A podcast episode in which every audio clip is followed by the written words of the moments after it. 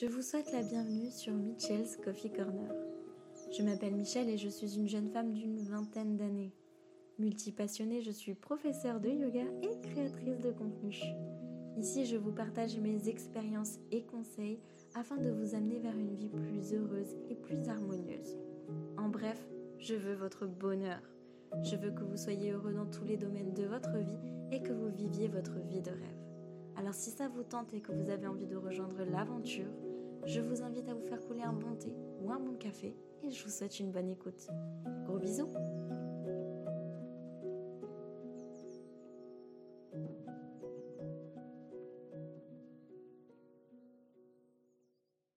Hello hello Bienvenue dans ce tout nouvel épisode de podcast. J'espère que vous allez tous très bien.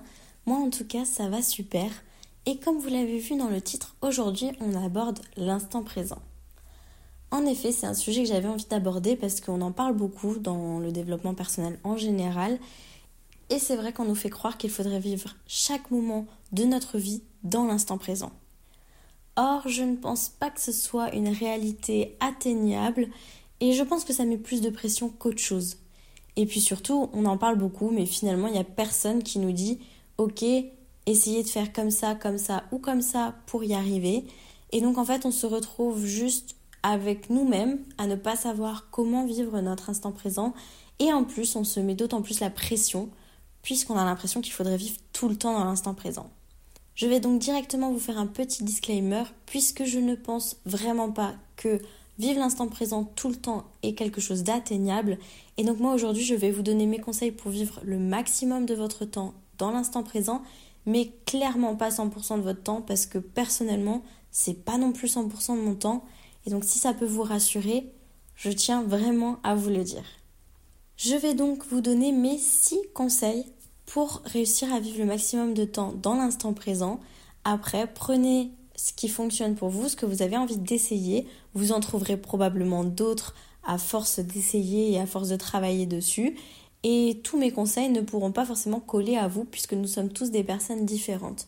Donc ça, je, tenais à, le dire aussi. Euh, mais comme ça, au moins, vous avez des petites idées pour commencer à travailler votre instant présent tout simplement. Mon premier conseil va être de ralentir. En effet, comme le disait Gandhi, la vie mérite mieux que la vitesse je mets un point d'honneur à ralentir de temps en temps. On ne peut pas tout le temps ralentir, mais il y a des fois, juste ralentir, ça marche. Je l'ai déjà dit dans d'autres, épisodes, hein.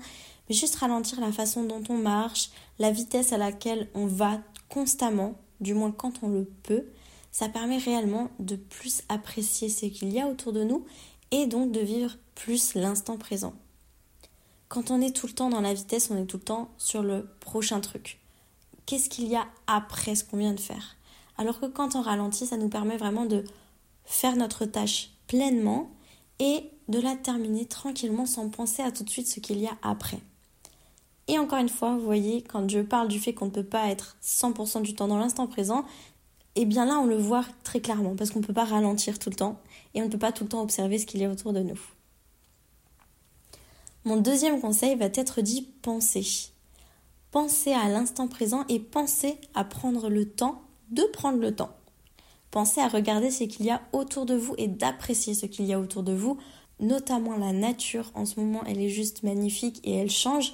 Et donc, essayez de la regarder un petit peu plus et d'y accorder un peu plus d'importance parce que vous allez voir que quand vous y pensez que du coup vous mettez tout ça en place, que vous prenez un peu plus le temps et que vous regardez vraiment ce qu'il y a autour de vous, eh bien vous allez vous ralentir et donc vous allez être un petit peu plus dans le moment présent, voire même complètement dans le moment présent, sans aucune pensée pour le futur ni pour le passé. Mon troisième conseil, dont j'ai déjà parlé bah, dans d'autres épisodes encore une fois, c'est de romantiser sa vie. Romantiser sa vie, ça permet de mettre l'accent sur la beauté de notre vie, de vivre plus en conscience et de rendre chaque journée spéciale. Parce qu'on a tendance à ah bah pour Noël je vais m'habiller de telle et telle façon parce que c'est une journée vraiment spéciale et puis cette journée-là je vais vraiment faire ça parce que c'est une journée spéciale mais en fait tous les jours c'est une journée spéciale puisqu'on s'est levé que nous sommes en vie et pour la plupart d'entre nous je l'espère qui écoutaient ce podcast en bonne santé. Donc romantiser sa vie, ça peut être ne serait-ce que boire du jus dans une flûte à champagne ou mettre un petit peu de chantilly sur son café avec un petit peu de cannelle. Ça peut être tout et n'importe quoi en fonction de ce que vous aimez. Ça permet donc réellement de mettre l'accent sur la beauté de notre vie et donc de profiter bien plus de notre vie, bien plus profondément et donc d'être plus dans l'instant présent, encore une fois. Mon quatrième conseil qui est toujours quelque chose dont j'ai déjà parlé dans d'autres épisodes, décidément les conseils euh, se ressemblent tous finalement, qu'on applique à d'autres moments et dans d'autres situations, mais beaucoup de conseils se ressemblent mine de rien pour vivre sa vie pleinement et tranquillement, on va dire. C'est de faire plus confiance en la vie. Effectivement, juste à l'instant, je viens de vous parler des pensées du futur et du passé qui peuvent nous troubler et nous embêter.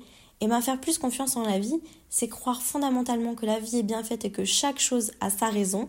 Ça permet donc de diminuer les angoisses du futur dont on a déjà parlé aussi, et aussi de nos pensées du passé.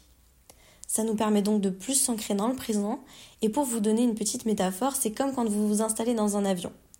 Vous vous demandez pas quand est-ce que vous allez arriver, comment et qui est le pilote. Vous faites confiance. Et en fait, dans la vie, c'est exactement pareil. Vous êtes le pilote, mais vous avez un copilote. Et le copilote, c'est la vie en elle-même.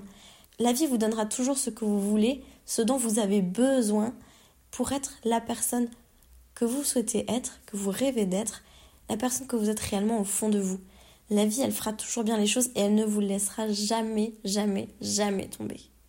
Et donc, lui faire un petit peu plus confiance, on élimine donc un peu les angoisses du futur et le passé qui est derrière nous et on s'ancre plus dans le présent pour pouvoir vivre plus sainement le moment présent.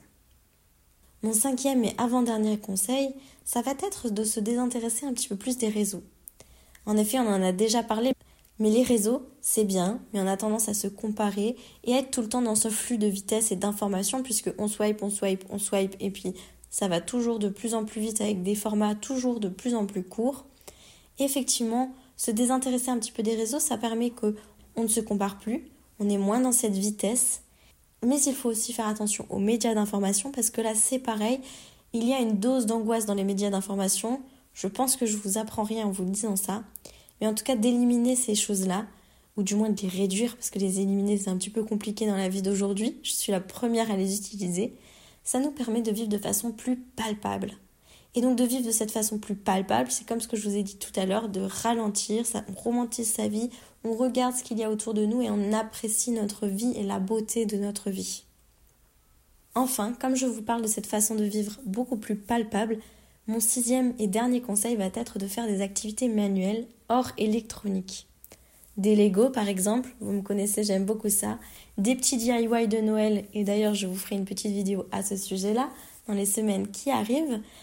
Mais effectivement, ça nous permet de se déconnecter donc de l'électronique, etc. Et de vivre un petit peu plus le moment présent parce qu'en général, on va se mettre un petit film, un une petite musique derrière ou autre chose.